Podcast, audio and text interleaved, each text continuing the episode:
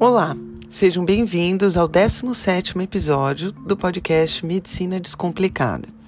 Hoje nós vamos falar sobre um diagnóstico cada vez mais frequente na nossa sociedade, que é o hipercrescimento microbiano de intestino delgado, também conhecido como SIBO. Qual a diferença de SIBO e de síndrome do intestino irritável? Como eu faço o diagnóstico diferencial? Como eu trato a SIBO? Essas e outras perguntas nós vamos responder de forma simples agora nesse podcast. Fiquem ligados. Um abraço.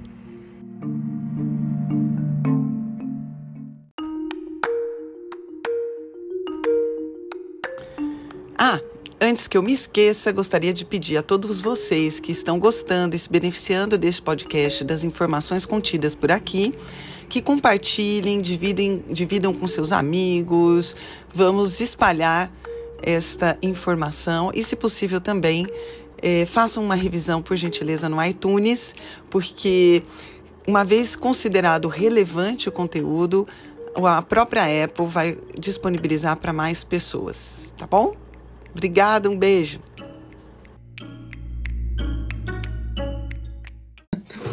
É o seguinte, meus queridos. Hoje eu estou aqui para falar com vocês sobre uma coisa que se chama SIBO. Não sei se todo mundo aqui já ouviu falar. SIBO é uma sigla para um nome em inglês que se chama Small Intestinal Bacterial Overgrowth que, que quer dizer isso? Hipercrescimento bacteriano do intestino delgado. É uma coisa que a gente tem visto com muita frequência, as pessoas comentando esse nome. Eu tenho cibo, meu médico disse que é, eu tenho cibo e tal.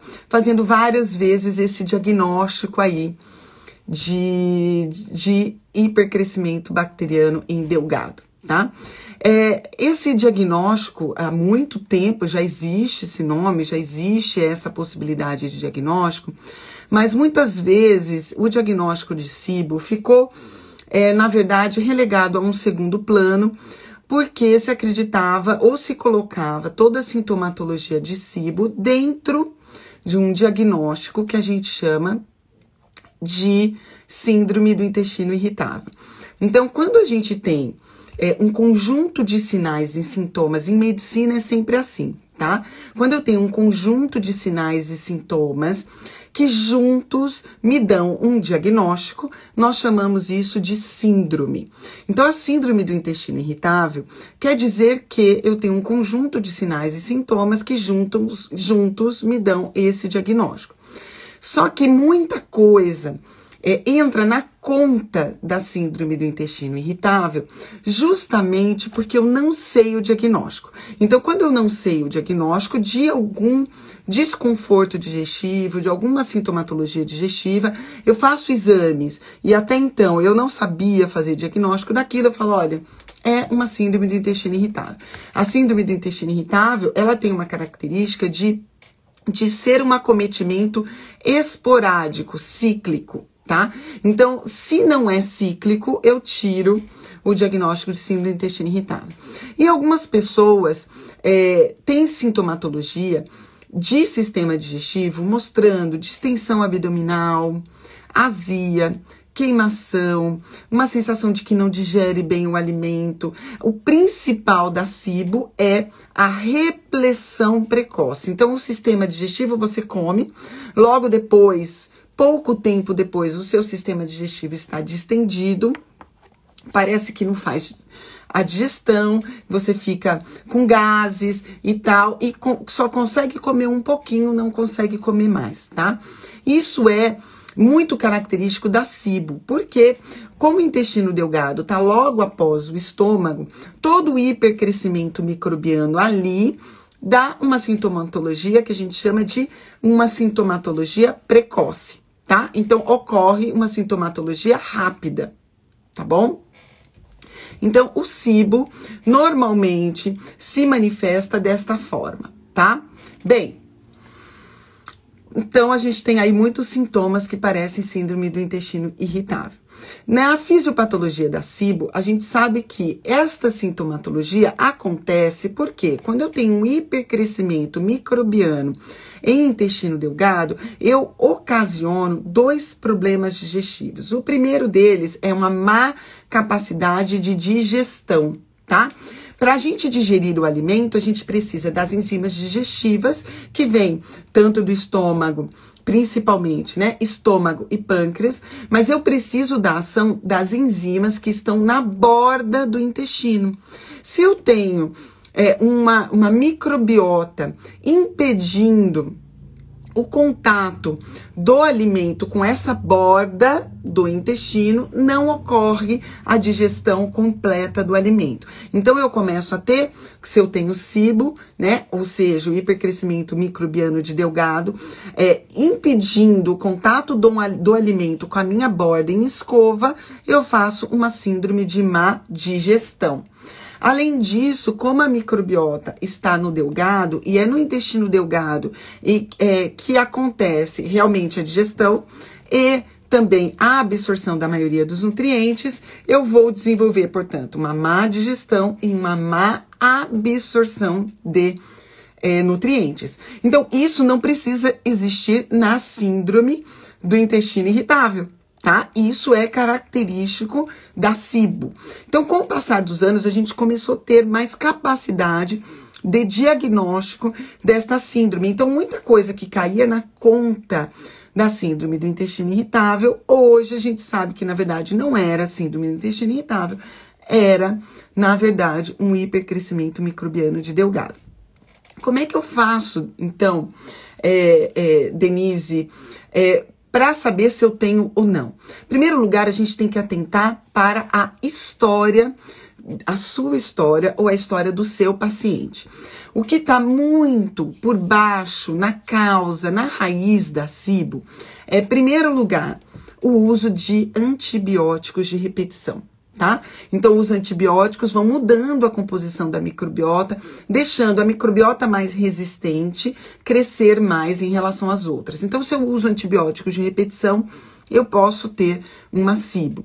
Segunda causa da SIBO, distúrbios de motilidade digestiva. Então, o que pode causar alteração na motilidade digestiva fazendo com que a microbiota eh, se represe no intestino delgado.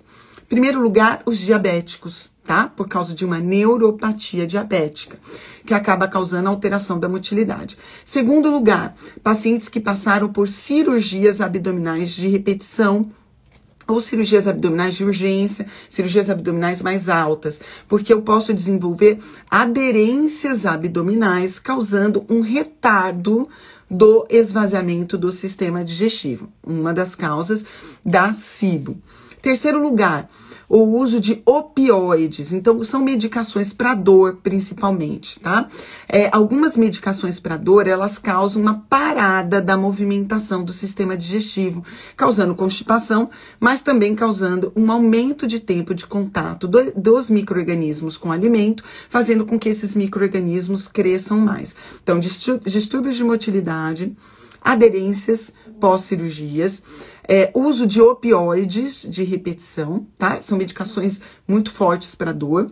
Uso de inibidores de secreção ácida, tá? Então, os que a gente chama de prazóis, também causam essa questão que envolve a, o hipercrescimento é, bacteriano, tá? Então, o uso de inibidores de, de bomba de prótons é uma das causas também, né, da, da SIBO, tá? Cirurgias, então, eu falei das aderências cirúrgicas, mas também coisas que a gente chama de síndrome da alça cega, que pode acontecer, por exemplo, nos bariátricos. Pacientes bariátricos são fortes candidatos a terem a SIBO, o, o hipercrescimento bacteriano de delgado, por causa de uma alça que fica exclusa, uma alça intestinal exclusa, que a gente chama de alça cega. Nesta alça pode haver é, represamento microbiano. Então, os pacientes bariátricos são fortes candidatos para terem a SIBO.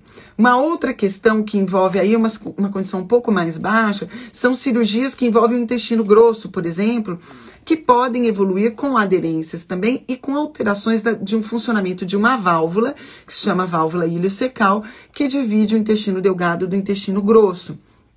É, essa válvula está aí porque a maior parte das bactérias que a gente tem estão no intestino grosso.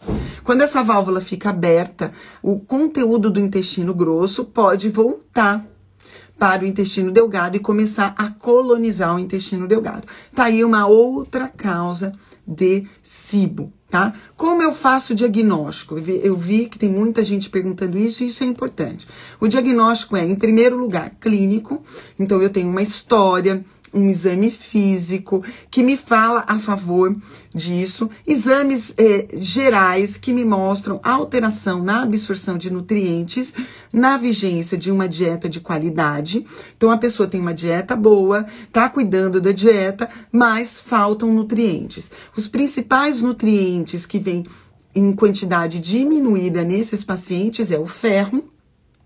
Então, pacientes que têm ferritina sempre baixa Segundo, B12, tá? Então a B12 pode estar baixa porque eu tenho uma dificuldade de absorção de B12.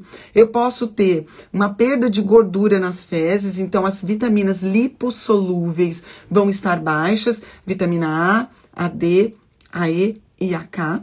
Então há uma insuficiência dessas vitaminas e às vezes quando eu tento fazer uma reposição por via oral, não há resposta boa o suficiente, porque não consigo absorver tudo aquilo que eu tomo por via oral. Tá? Então não sobe, mesmo fazendo a reposição, esse nutriente não sobe. Então esse é um diagnóstico indireto, tá? Da síndrome é, é, desculpa, não é síndrome do intestino irritável, é do hipercrescimento bacteriano de intestino delgado.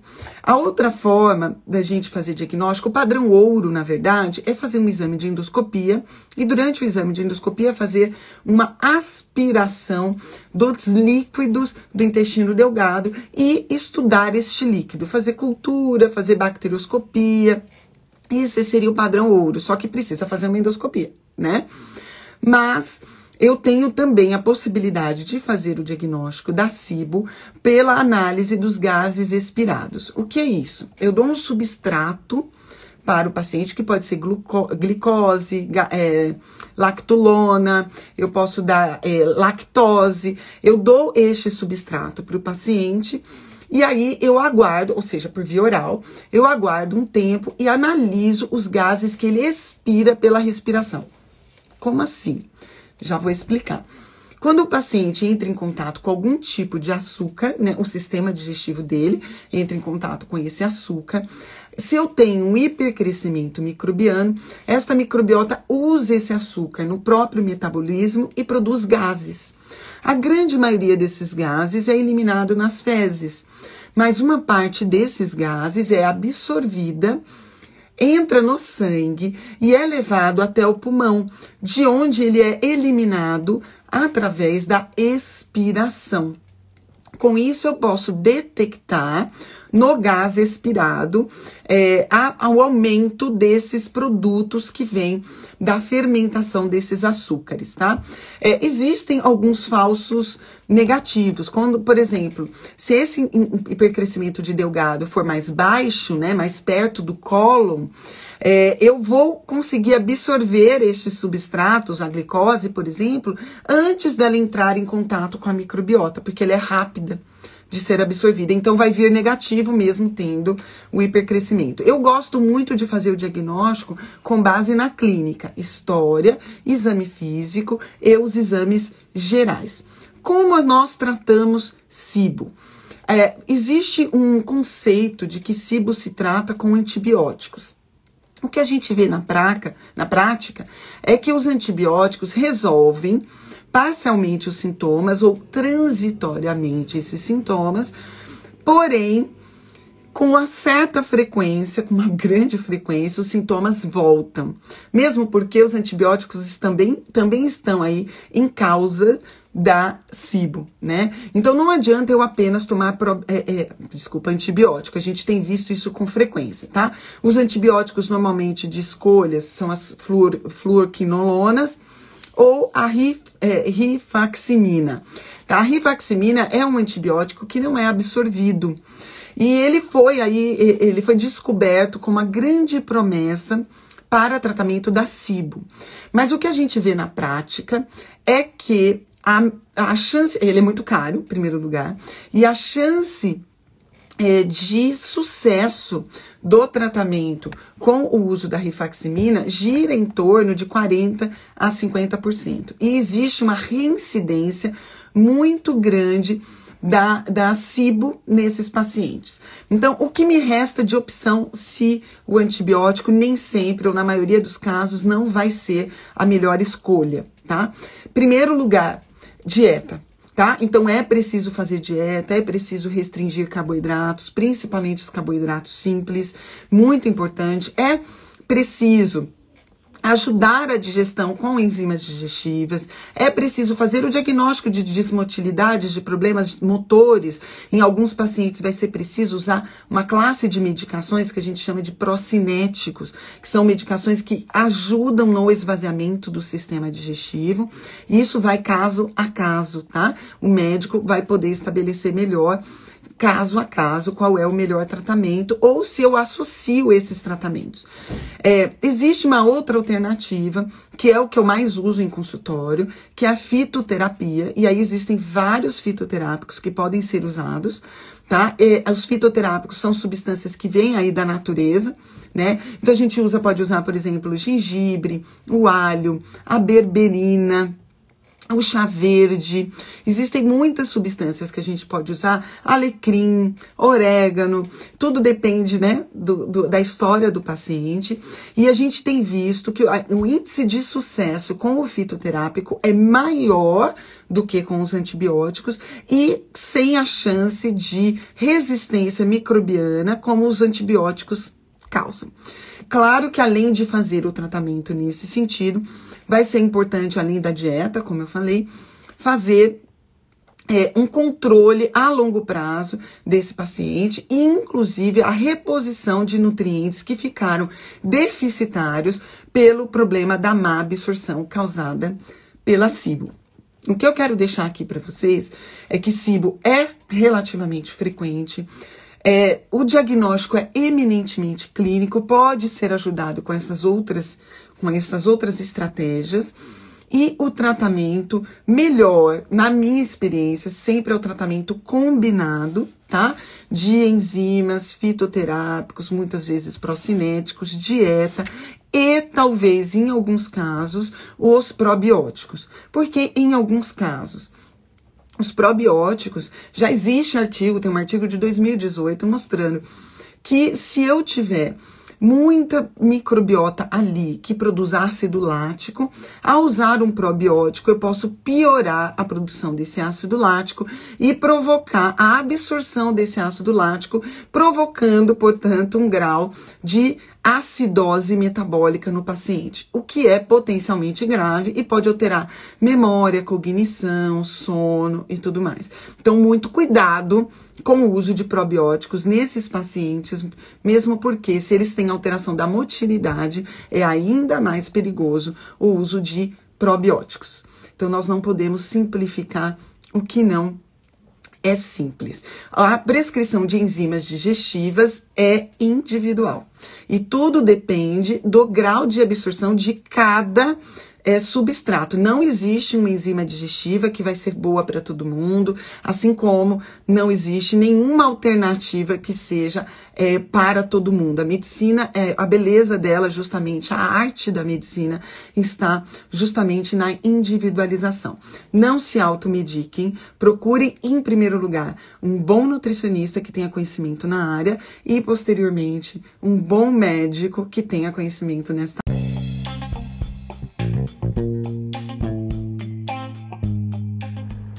Bem, espero que tenham gostado de mais esse episódio do podcast Medicina Descomplicada.